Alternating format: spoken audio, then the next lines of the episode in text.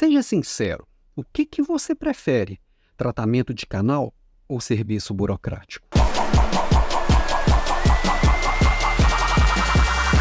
Oiê, bonde. Vamos combinar. Em plena segunda-feira, falar de serviço burocrático é sacanagem. Porque é chato. É chato. Vamos combinar que ninguém gosta. Ou, pelo menos, para não falar ninguém, né? Deve ter alguém que curte. A maioria, quando vê que tem que fazer uma prestação de contas, quando tem, vê que tem que preencher um relatório, tem que ir lá no sistema e atualizar o CRM para falar o que fez, sobe aquele frio na espinha. Só que tem duas coisas que eu queria trazer para esse papo de hoje. Nosso papo de líder não é para ser chato igual a isso, e nem sofrido igual um tratamento de canal. Né?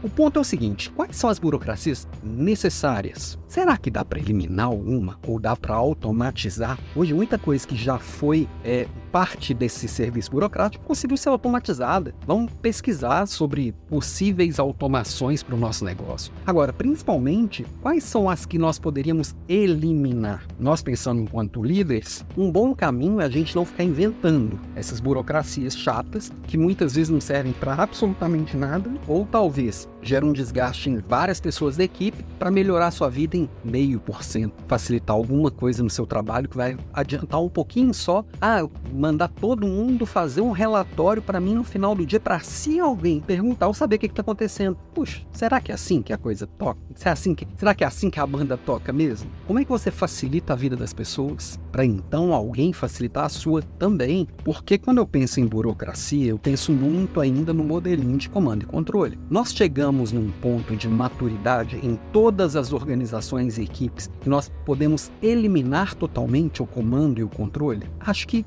não não é muito conectado com a vida real. E você sabe que aqui, você sabe bem que aqui no Papo de Líder a gente sempre fala sobre vida real. Não tem enrolação nem mimimi, não. Na vida real, a gente ainda precisa ter alguns controles. Eu tenho que ter isso tudo muito bem documentado lá no compliance. Eu tenho que prestar contas. Eu tenho que garantir que ninguém vai fazer falcatrua. Tem gente que faz. Enquanto tiver gente que faz, a gente vai ter gente que vai controlar. Quanto mais eu conseguir automatizar isso e colocar um bom software, uma boa automação, uma boa inteligência artificial para poder fazer as, as, as, o cara crachar no dia a dia, vai ter serviço burocrático. Aí vamos falar, por exemplo, de sistemas, né? CRM. Eu não conheço uma pessoa da área de vendas que gosta de preencher o CRM, mas quem consegue ser cuidadoso com isso tem uma vantagem gigantesca, porque aquilo ali talvez não, não traga para ele um ganho imediato. O vendedor gosta de estar em contato com, com as pessoas. A turma da área comercial gosta disso, do contato humano. E ficar lá no sistema batucando o teclado não é o legal. Só que isso alimenta o negócio inteiro e volta para ele em forma de um lead mais qualificado,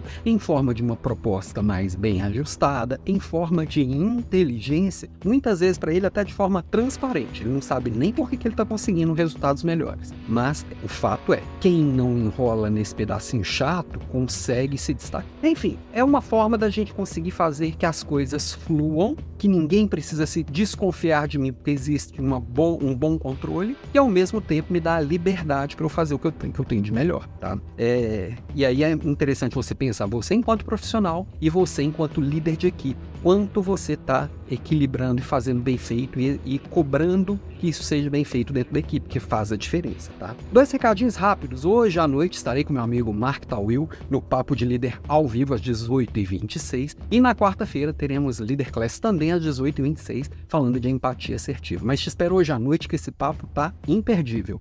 Beijo para você e até mais tarde.